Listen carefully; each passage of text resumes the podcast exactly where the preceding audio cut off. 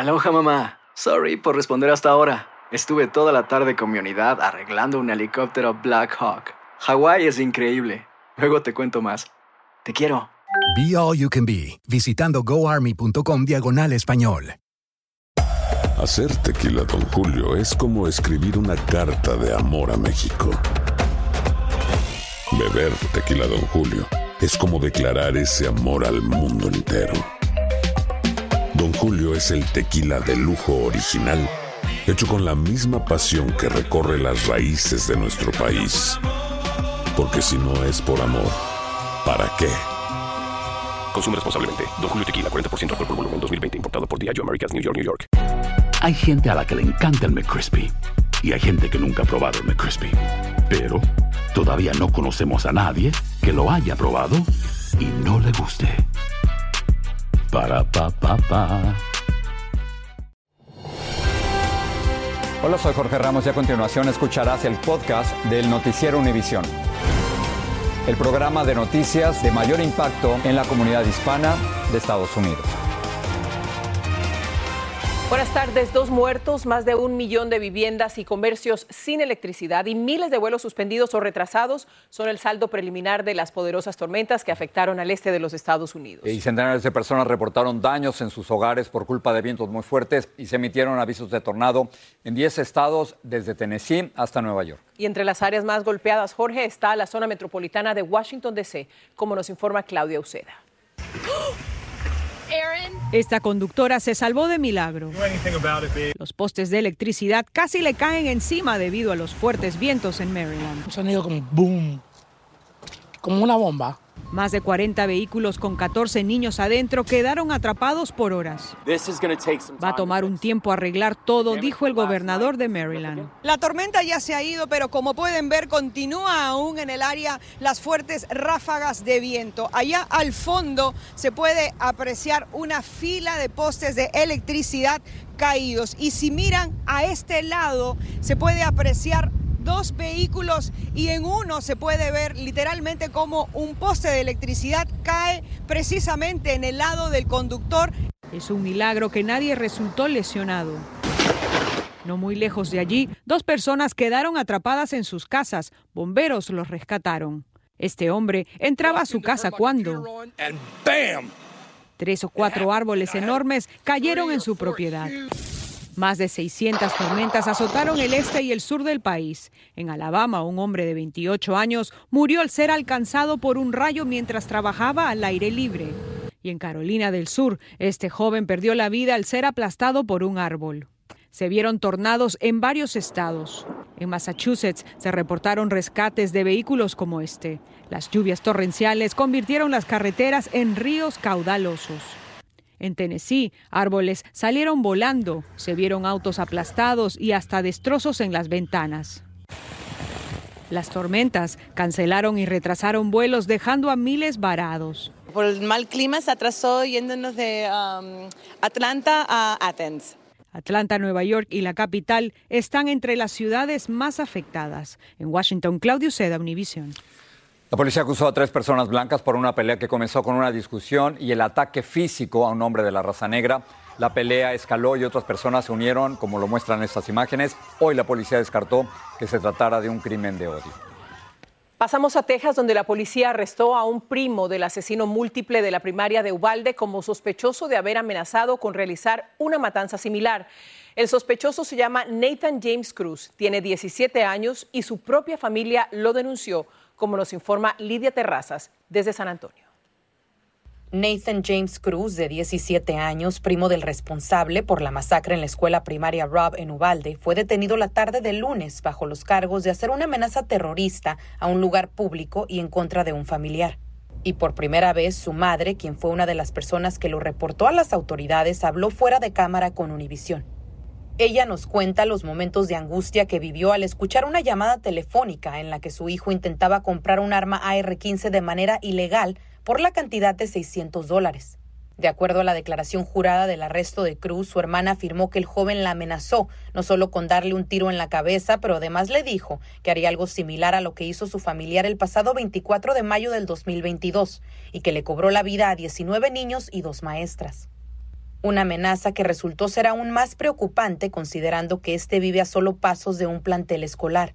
La madre de Cruz, quien es hija de la abuela del tirador de Ubalde, llamó al 911 para pedir que se le hiciera una evaluación mental a su hijo, ya que también sospechaba que estaba intoxicado.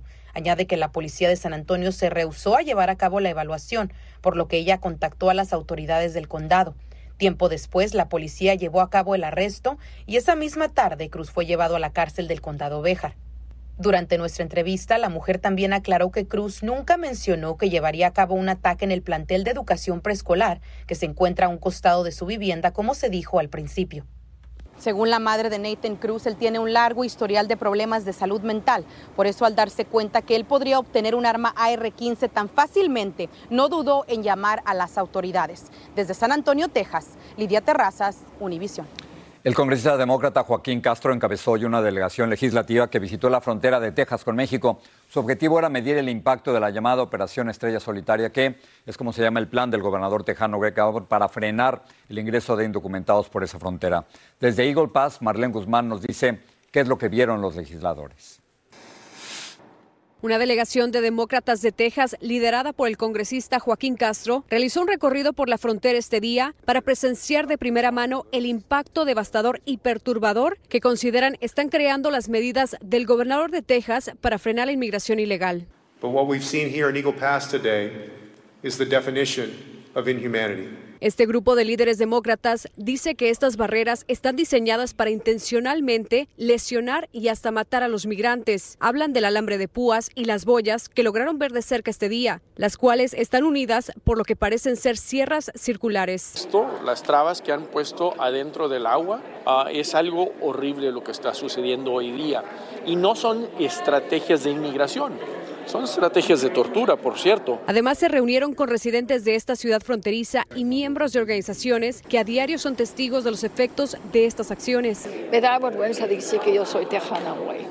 Viendo lo que está haciendo el estado de Texas en contra de, de gente que nomás están tratando de vivir aquí para una vida mejor. Pero no hay obstáculo que detenga a los migrantes, pues mientras este grupo de demócratas visitaba parte del Río Grande, nosotros vimos cómo varias familias con niños en brazos fueron recibidos por agentes estatales en un área donde pareciera que el alambrado de púas se termina. Desde como a la una de la madrugada estamos caminando. ¿Qué les decían? Los soldados nos decían que teníamos que caminar hasta acá haciéndoles aún más difícil el trayecto al obligarlos a caminar con niños dentro del río por horas. Se siente lejos, aunque se vea cerca, es pesado, bastante fuerte la caminata. También vimos cómo a otros los separaron del resto. Y quiero mostrarles porque a pesar de toda la polémica no se detienen las detenciones por parte de la agencia estatal. En este momento estamos viendo a un agente del Departamento de Seguridad Pública de Texas llevarse a un grupo de migrantes que acaba de cruzar el Río Grande en Eagle Pass. Por su parte, republicanos reiteran que estas acciones del gobernador Greg Abbott solo están tratando de asegurar la frontera. El gobernador Abbott ha hecho más para traer seguridad en la frontera que el presidente Biden en Higo Pastejas, Marlene Guzmán, Univisión. El gobernador de la Florida, Ron DeSantis, reemplazó a su directora de campaña presidencial, esto como parte de su esfuerzo por revitalizarla.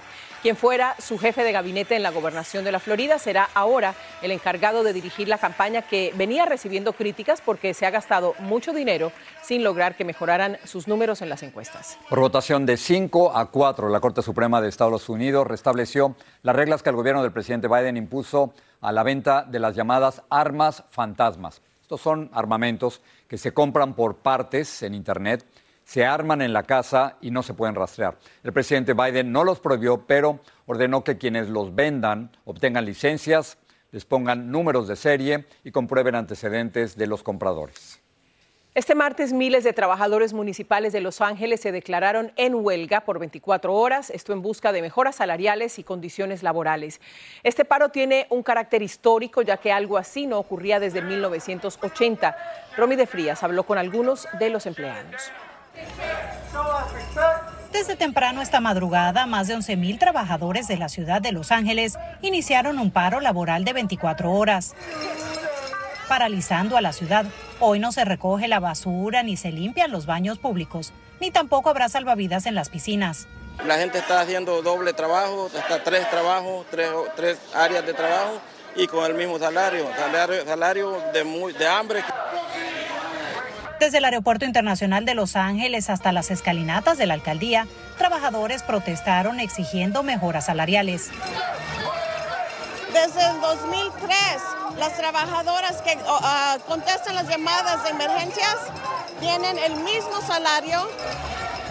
El sindicato SIU Local 721 asegura que esta huelga es para denunciar prácticas laborales injustas por parte de la ciudad. Han venido gente sin autoridad a la mesa negociadora y eso es en mala fe. Estamos dispuestos a negociar, dijo la alcaldesa Karen Bass en un comunicado, aclarando que la seguridad de los ciudadanos no será impactada. La ciudad nunca nos ha dicho que no tienen dinero. La ciudad nunca nos ha dado ninguna respuesta. Y mientras las protestas se realizan afuera del Ayuntamiento de Los Ángeles, adentro, el concilio está reunido como de costumbre, a pesar del apoyo que algunos miembros le expresaron a la huelga. La gente ya está cansada de no poder pagar por la renta, sus alimentos, cuando trabajan día y noche, y en muchos casos dos diferentes trabajos. Eso no debería de pasar. El Sindicato de Trabajadores de la ciudad de San José, al norte de California, también anunció una huelga que se llevará a cabo la próxima semana. Desde Los Ángeles, California, Romy de Frías, Univisión. Dicen que traigo la suerte a todo el que está a mi lado. Y esa es mi mala fortuna. Basada en el clásico de Juan Rulfo, llega Univisión, El Gallo de Oro. Supongamos que la caponera puede inclinar la suerte a quien ella quiera. ¿Estás tardando en conquistarla? Con Lucero, José Ron y Plutarco Asa. Este gallo está cambiando la vida. En una historia legendaria de amor y azar.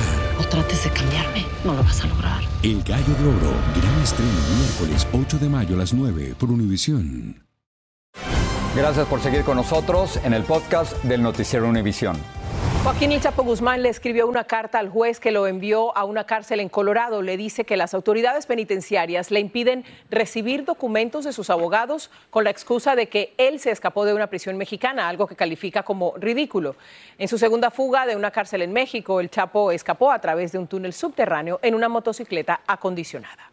Una juez en Nueva York sentenció ya 45 años de cárcel al colombiano Dairo Antonio Usuga David, alias Otoniel, considerado uno de los capos más peligrosos del mundo. Otoniel fue capturado en Colombia en el 2021 y extraditado a Estados Unidos, donde se le acusó de narcotráfico. En enero de este año se declaró culpable de tres cargos de tráfico de drogas.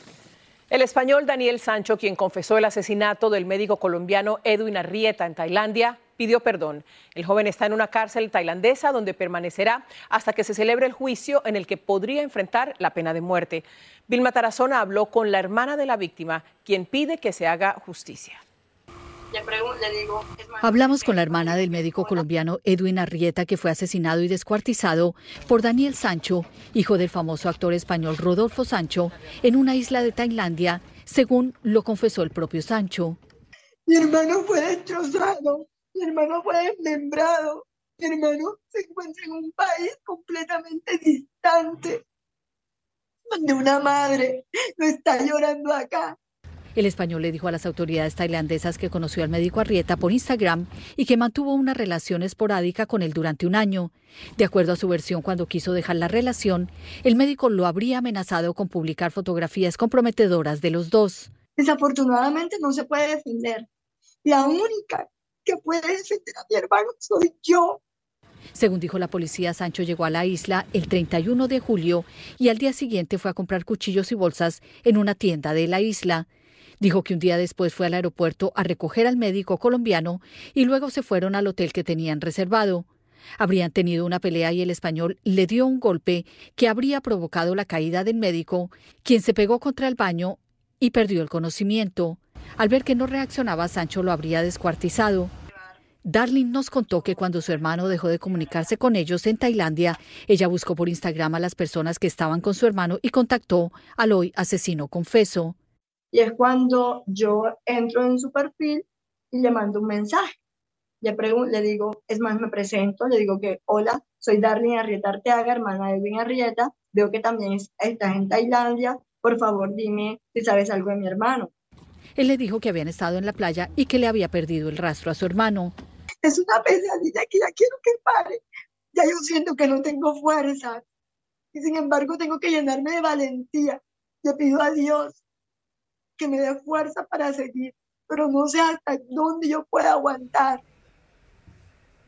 Y la familia del médico asesinado nos dijo también que espera que los restos de Edwin Arrieta sean repatriados a Colombia. El español Daniel Sancho fue acusado de asesinato con premeditación y ocultación de pruebas. Regreso contigo, Ilia. Muy fuerte este caso, Vilma, muchas gracias. Una investigación eh, indicó que el medicamento para adelgazar Wegovy puede reducir en un 20% el riesgo de sufrir infarto o morir de alguna enfermedad cardíaca. Los datos finales de este estudio se publicarán a final de año y el medicamento podría ser cubierto por los seguros. Vamos a pasar a un tema económico. Hoy los niveles de las deudas en las tarjetas de crédito marcaron un nuevo récord superando el millón de millones de dólares. Los saldos de las tarjetas de crédito aumentaron sin parar durante cinco trimestres consecutivos. Sin embargo, el mercado laboral es fuerte, la economía está creciendo y el gasto de los consumidores está aumentando. Bank of America, por cierto, informó que más personas están recurriendo a sus cuentas de retiro 401k debido a problemas financieros. Ilia. Cambiamos de tema, Jorge. En Queens, Nueva York, una mujer tuvo que ser rescatada del agua tras un aparente ataque de un tiburón en una de las playas más populares de la ciudad. El incidente tuvo lugar casi un mes después de por lo menos cinco ataques de tiburones cerca de Long Island. El año pasado se reportaron al menos 57 ataques a nivel mundial, 41 de ellos en Estados Unidos, ocho de estos en Nueva York. Jorge. Así es, Elia, y mira con quién estoy. En este caso, la mordedura podría haber sido producto de un tiburón tigre de arena que se ha visto en aguas poco profundas y cerca de la orilla. Como dato curioso, este tipo de animales tienen promedio de 9 a 10 pies de largo y pueden pesar más de 400 libras. Y nuestra corresponsal Blanca Rosa Vilches nos cuenta lo último del ataque de un animal como este. Desde muy temprano hoy, el Departamento de Parques y Recreaciones de la ciudad de Nueva York recurrió a los drones y a un helicóptero para avistar la presencia de tiburones en Rockaway y evitar el terrible incidente de ayer.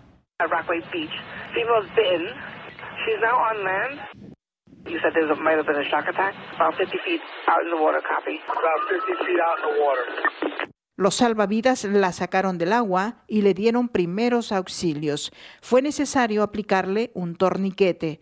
La herida, ocasionada supuestamente por el tiburón, era visible en la parte posterior del muslo. Esta es una playa de 38 años que he estado viniendo. Usted sabe, todos los veranos. ¿Y en estos años nunca escuchó algo así? No, no, no, no. Sé que una vez pescaron uno grandecito, como de dos, tres pies pero de ahí de que haya mordido a alguien, haya atacado a alguien, no. Yo sé que en Jones Beach pasa mucho eso, pero aquí no. Según la policía, su condición es estable. Ayer evacuaron la playa y hoy se permitió el ingreso, pero con restricciones. ¿Qué precauciones tomó usted? Ah, no meterme al agua. Decían que podían uno mojarse los pies, pero no nadar. No nadó para nada hoy. nada, no. Solamente disfruté del sol la arena y that's Hacía más de 50 años que aquí en Rockaway no ocurría un incidente como el de ayer, pero en la playa vecina de Long Island se reportaron cinco casos de mordidas de tiburones a nadadores o surfistas. A nivel nacional ya son más de 30 casos en lo que va del año. El viento ha colaborado con las autoridades para que los bañistas no vengan a la playa, pero esto obviamente va a cambiar en los próximos días y va a empeorar y entorpecer mucho las labores de las autoridades. En Rockaway, Nueva York, Blanca Rosa Vilches, Univisión. El piloto de una avioneta y su esposa vivieron momentos aterradores al chocar con un ciervo justo cuando estaban aterrizando en un aeropuerto de Luisiana después de un corto viaje nocturno. El impacto averió el tren de aterrizaje y la avioneta se deslizó de manera violenta. Afortunadamente el piloto pudo maniobrar hasta detener el avión y ambos resultaron ilesos. La policía en Pensilvania dijo que un auto literalmente Voló desde una zanja al lado de la carretera hasta que se estrelló en contra del segundo piso de una casa. Nadie en la vivienda resultó herido, pero el conductor tuvo que ser llevado al hospital. Pronto podría enfrentar una larga lista de cargos porque la policía dice que lo hizo a propósito. Estamos en plena fiebre de lotería y es que hay más dinero que nunca, Ili. Estamos, me suena como a paseo. como el viernes nadie acertó los seis números del Mega Millions, esta lotería sortea esta noche una bolsa que se acerca a los 1.600 millones de dólares. El México nos habla de esta fiebre del Mega Millions que está alcanzando hasta personas de otros países. La suerte no conoce fronteras. Por eso muchos mexicanos están cruzando a Estados Unidos buscando una oportunidad de ganar el premio más grande de la historia. Ah, yo juego todas las semanas. Sí, me encanta, me encanta. Es que un día voy a ser millonaria. ¿Te imaginas qué harías? Yo creo que con toda tu familia te ibas a otro país, ¿no? Ganar el premio más grande de la historia no es imposible, pero ciertamente no es fácil. Las probabilidades de conseguirlo son una entre 302.5 millones. Eso es lo que dicen las estadísticas. Los matemáticos creen que hay formas de mejorarlas. La primera recomendación es comprar muchos boletos. Suena obvio, pero cuanto más boletos tenga, más probabilidades tendrá de acertar. Pienso que ese dinero como que se me pierde. Prefiero ese dinero invertirlo en algo. La otra cara de esa moneda es que tendría que comprar muchísimos para tener estadísticamente alguna ventaja. Es mucho más fácil perder dinero que ganarlo. Sistema para elegir los números de lotería. Sí, claro, yo elijo más que todo el 90, el 80, números como, por ejemplo, en ceros, bajos, los números que yo juego en lotería. ¿Has tenido éxito con ese sistema? Casi no, casi nunca. La segunda recomendación es elegir números al azar. Si usted elige fechas de nacimiento y gana, es posible que tenga que compartir el premio con otros que pensaron igual. Aunque lo de los cumpleaños es casi irresistible. Bueno, los elijo por, el, por medio de las fechas de nacimiento de mis papás, de mi hijo, mío. Con métodos sin el ganar es posible, perder es mucho más probable. La suerte siempre tiene la última palabra y si esta noche le sonríe, mañana me llama y lo entrevisto. En San Francisco, Luis Mejía, Univisión. Suerte el que quiera. Mañana te llamo Luis.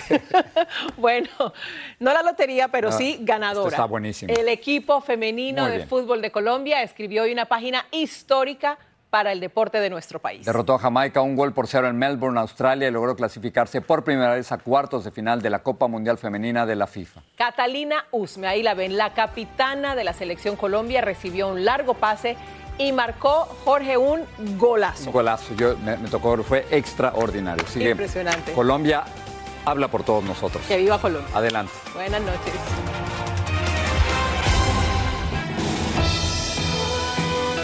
Así termina el episodio de hoy del podcast del Noticiero Univisión. Como siempre, gracias por escucharnos.